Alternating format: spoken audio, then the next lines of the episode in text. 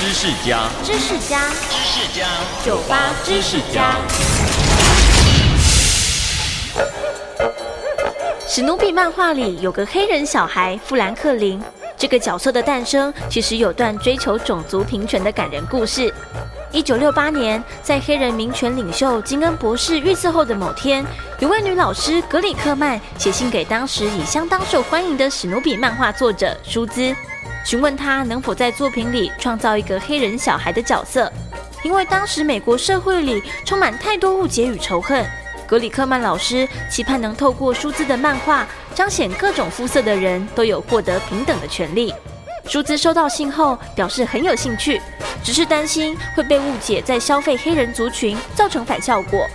经过持续的沟通与讨论，在一九六八年七月三十一号连载的漫画里，新成员富兰克林出现了。他和主角查理布朗以及其他孩子自然和谐地相处着。只不过，这个新角色却让许多粉丝，尤其是美国南方的民众大为光火，甚至有许多报纸扬言要终止漫画的连载。面对这些压力，舒兹都扛下来了。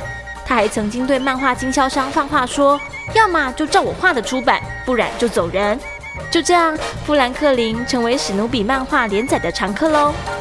收听酒吧知识家，让你知识多增加。